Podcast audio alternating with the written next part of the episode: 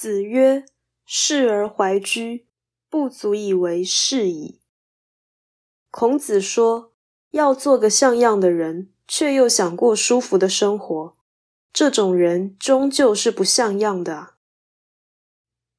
求道必须求生，但求道之下的求生是简单的生活。重视物质享受的人，一定不可能行道，而他的行为。”必然对于道理有所伤害。